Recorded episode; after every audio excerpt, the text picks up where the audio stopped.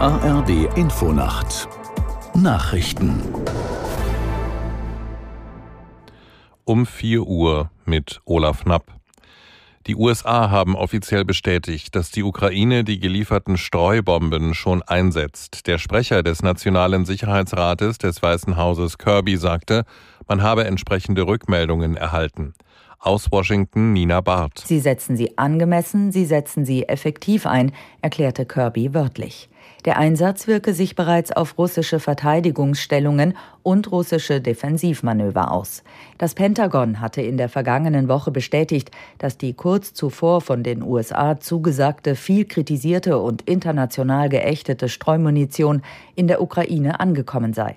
Als Streumunition werden Raketen und Bomben bezeichnet, die in der Luft über dem Ziel bersten und viele kleine Sprengkörper verstreuen. UN-Generalsekretär Guterres hat die wiederholten russischen Attacken auf ukrainische Häfen verurteilt. Zivile Infrastruktur zu zerstören sei ein Verstoß gegen das humanitäre Völkerrecht.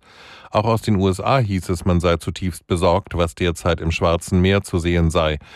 Russland hat in den vergangenen drei Nächten die Hafenstadt Odessa beschossen. Von dort aus waren in den vergangenen Monaten Millionen Tonnen Nahrungsmittel verschifft worden.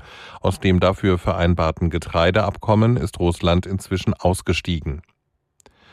Die Anti-Koran-Kundgebung vor der irakischen Botschaft in Stockholm hat auch in der Türkei scharfe Kritik ausgelöst.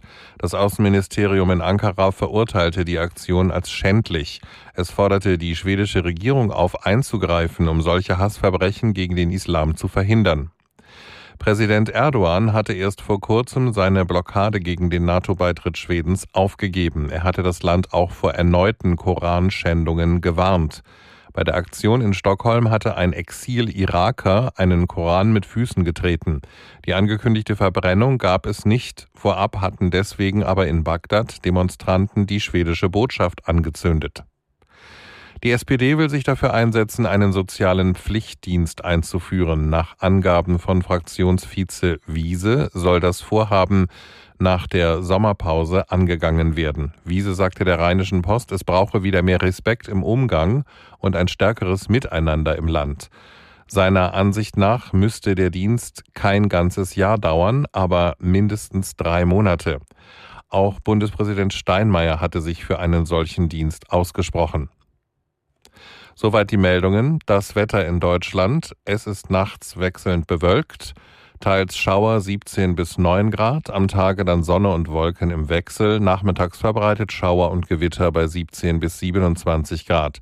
Sonnabend an den Alpen und im Norden Schauer und Gewitter, sonst oft trocken bei maximal 18 bis 28 Grad. Das waren die Nachrichten.